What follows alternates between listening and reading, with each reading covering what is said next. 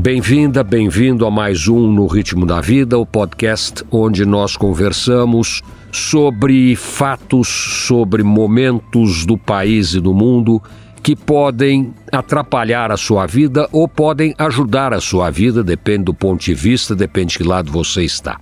O nosso convidado hoje é o embaixador Rubens Barbosa, com certeza um dos maiores especialistas em Brasil e um dos maiores especialistas em relações internacionais do Brasil. Nós vamos conversar com ele, em primeiro lugar, sobre o Brasil brasileiro, o que acontece no Brasil, as relações do governo com os militares, as relações do governo com a iniciativa privada, as relações do governo com o próprio governo, o judiciário, o legislativo, enfim, tudo aquilo que neste momento está acontecendo no país. E um segundo programa, na outra semana, nós vamos abordar o que acontece no mundo e qual o posicionamento do Brasil no mundo que hoje é uma coisa extremamente delicada e que precisa, sem dúvida nenhuma, profissionais da mais alta competência, porque o Brasil está na corda bamba de uma guerra fria extremamente complexa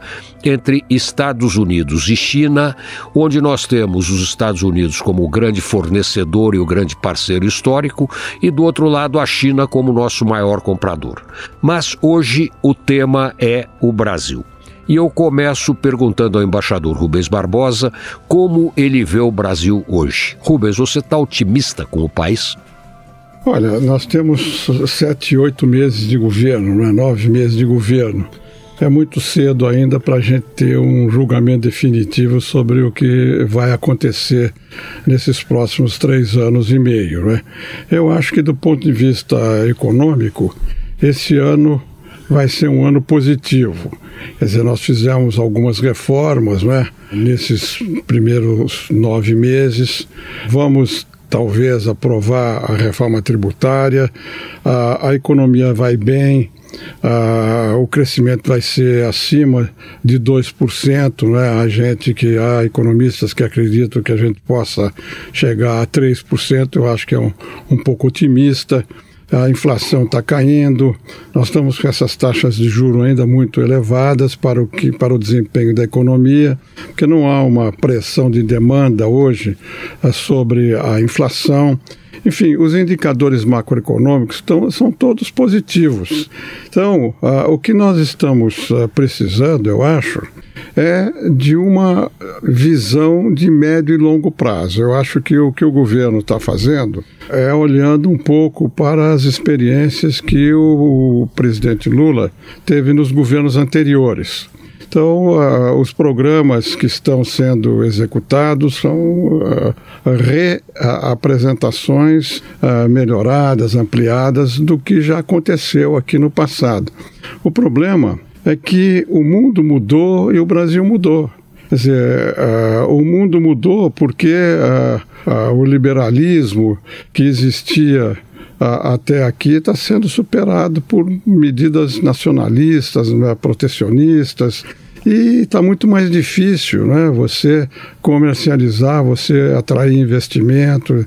E você tem uma, uma dependência muito grande da Ásia hoje. Né? Então, nós estamos numa situação de uh, vulnerabilidade em muitos setores que eu acho que o governo ainda não, não está enfrentando. Então, do ponto de vista da economia, ela vai bem, eu acho, dentro das limitações uh, de crescimento por causa da, da baixa capacidade de compra, das desigualdades, da pobreza que ainda existe no Brasil, mas até aqui foi razoável. Eu acho que a partir do ano que vem nós vamos enfrentar dificuldades, sobretudo por causa do que está acontecendo no mundo, o baixo crescimento, a redução do crescimento da China, esses obstáculos no comércio exterior, a incerteza quanto à questão do acordo do Mercosul com a União Europeia.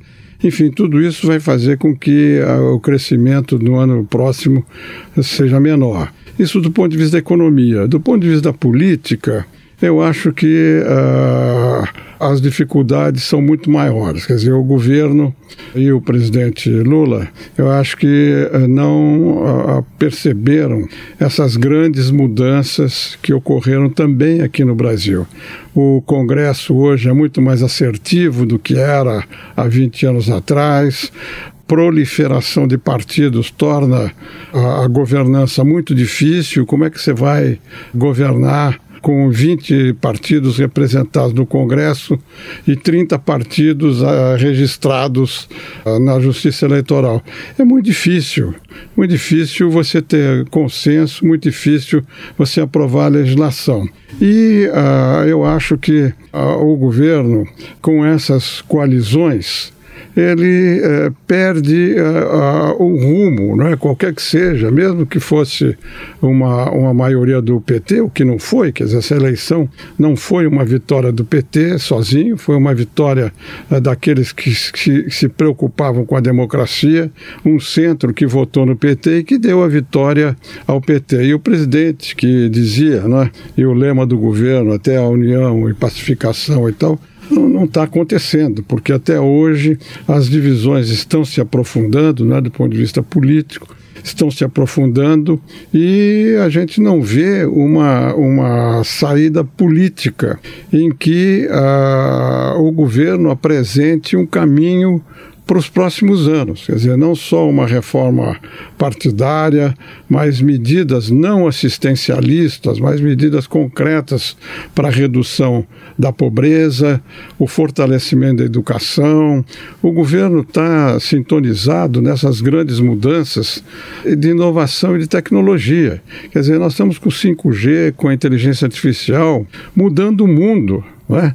O agro é o setor dinâmico da economia e, em, em, grande parte, está se beneficiando desses avanços tecnológicos. Agora, do ponto de vista da indústria, por exemplo, nós estamos aguardando há quase, é, desde o começo do governo, a promessa de eh, políticas que levem à reindustrialização, ou como o governo está dizendo, a neo-industrialização. Então vamos aguardar esse, essas medidas para ver se são medidas inovadoras, se são medidas que olhem para o futuro. Eu acho que o grande problema que nós estamos vivendo hoje aqui no Brasil tanto na área internacional quanto na área interna, é a ausência de programas de médio e longo prazo e, sobretudo, de ausência de lideranças que possam conduzir o Brasil nesse novo mundo. É isso que você tocou que me preocupa muito. Quando você diz nós não temos um plano português, claro, nós não temos um plano para o país, nós não temos um projeto de país além da visão eleitoreira de todos os partidos e todo mundo que ocupar espaço para ganhar a próxima eleição e continuar fazendo negócio com o governo.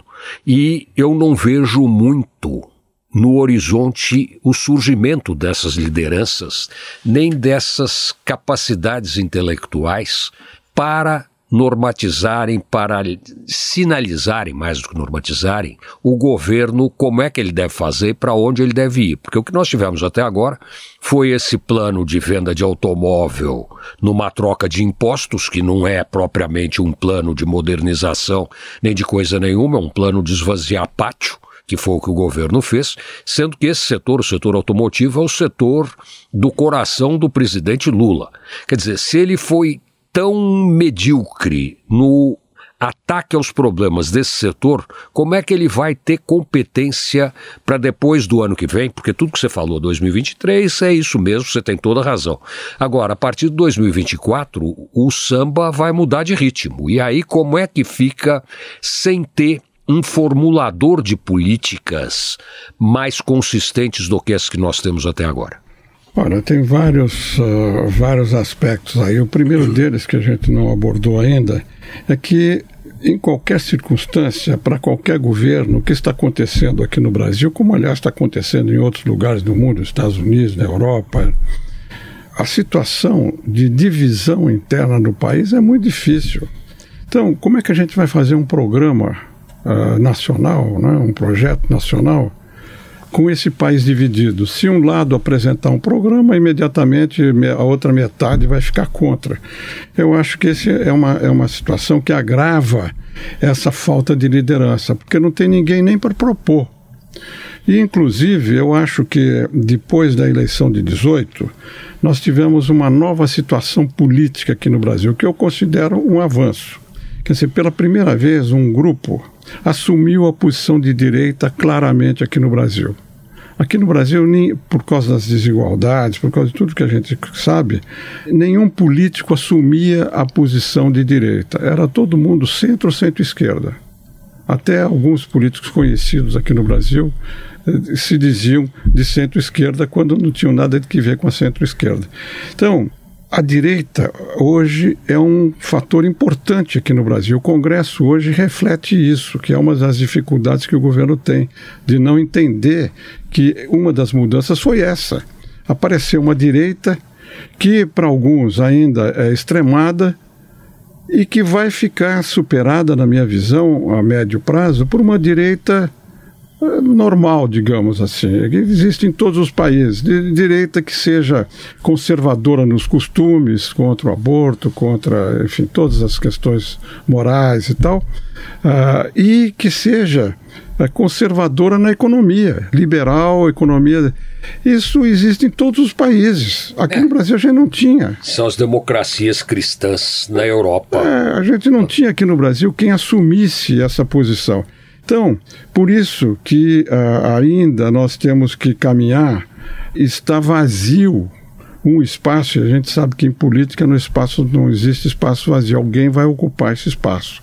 Hoje, com a radicalização entre a direita que nasceu aqui no Brasil e a esquerda, você, como nos Estados Unidos, vai emergir um centro que aqui no Brasil não está muito claro, porque como não tem liderança, ninguém assume essas posições. Nos Estados Unidos, o Biden assumiu a posição de centro. E na última eleição você tinha a direita do Trump e tinha a esquerda do Bernie Sanders dentro do Partido Democrata. E ganhou a moderação com o Biden. Você pode não concordar com as políticas que ele implementou depois, tá, mas a, a racionale da eleição foi essa. Aqui no Brasil, é possível que a partir de 26 comece a aparecer alguma liderança que a gente não vê ainda hoje. Eu, pelo menos, não vejo nenhuma liderança emergindo para ocupar esse espaço de centro. Porque uh, com o país dividido, e vai, na minha opinião, vai continuar dividido, vai ganhar quem esse centro apoiar. Então, se a economia for muito bem, o centro vai tender a apoiar a reeleição do presidente ou alguém que o PT indique. Se a economia não for bem ao final de quatro anos, vai ganhar a direita com o apoio desse centro, que vai moderar a direita. Então, nós temos muitos desafios pela frente. Agora, a inexistência de clima, né, pela polarização, pela divisão que existe hoje no país, a inexistência de um projeto nacional, ele pode ser suprido. Eu estou defendendo que a gente discute uma grande estratégia. Grande estratégia é um termo militar que é seguido por todos os países, não com esse termo. Né? Os Estados Unidos, a Alemanha, têm uma estratégia nacional de segurança. Aqui no Brasil está faltando um documento que não é partidário, é um documento de projeção uh, dos interesses do Brasil nos próximos anos 10 anos, 15 anos. E isso é feito como é feito nos Estados Unidos, é feito na Europa, com a participação do governo e da sociedade civil. Nós temos que fazer isso. O, eu sou presidente desse Instituto de Relações Internacionais e Comércio Exterior e de um Centro de Defesa e Segurança Nacional. Nós vamos fazer esse documento. Pelo Centro de Defesa, nós já estamos conversando, nós vamos preparar um documento que seja encaminhado para o governo. E o governo faz o que quiser dele. Porque a nossa ideia é discutir, em vez de falar um projeto nacional, discutir os rumos do Brasil a médio prazo. E isso na nossa visão, teria que ser discutido pelo Conselho de Defesa Nacional, que é um órgão que existe e que ninguém sabe que existe, ninguém usa para tratar de temas de interesse do Brasil. Só quando há uma crise que se lembram que existe o Conselho de Defesa. Nós vamos submeter eh, ao governo que, se quiser, encaminhará ao Conselho de Defesa. Por quê? Porque lá está o presidente, o presidente da Câmara, o presidente do Senado, os principais ministérios e esse conselho pode pedir para a sociedade civil opinar sobre o que está sendo proposto. Então, nós podemos fazer não um projeto nacional econômico, político em detalhe, porque não haveria consenso, mas fazer como fazem os Estados Unidos, a maior potência do mundo, publicou a sua estratégia nacional de segurança em 40 páginas. Eu digo, brincando, que se a gente fizer uma estratégia com 10 páginas, já é bem. E aí você chega a um consenso com uma visão de médio e longo prazo. É isso que nós estamos precisando. E isso se aplica principalmente ao ponto de toque, a pedra de toque do Brasil hoje no mundo, que é a Amazônia. Nós não temos um projeto para a Amazônia. Nós temos um monte de boas intenções para a Amazônia que vão desde defender o seringueiro até a criação de abelhas sem ferrão, passando pelo garimpeiro, passando por uma realidade extremamente complexa, mas que não tem um projeto não tem um projeto, e pior do que não ter o projeto, não tem a presença do Estado brasileiro de forma assertiva e de forma inclusiva na região. Quer dizer, então um projeto como esse que você está propondo, com certeza faz todo o sentido para o próprio país se posicionar melhor diante dos seus grandes desafios. Claro. E a questão da Amazônia é central hoje. E nós já conseguimos um grande avanço, porque a há três, quatro anos atrás, você não estaria mencionando a Amazônia nesse programa. Hoje você está mencionando, entrou na agenda nacional, porque o Brasil.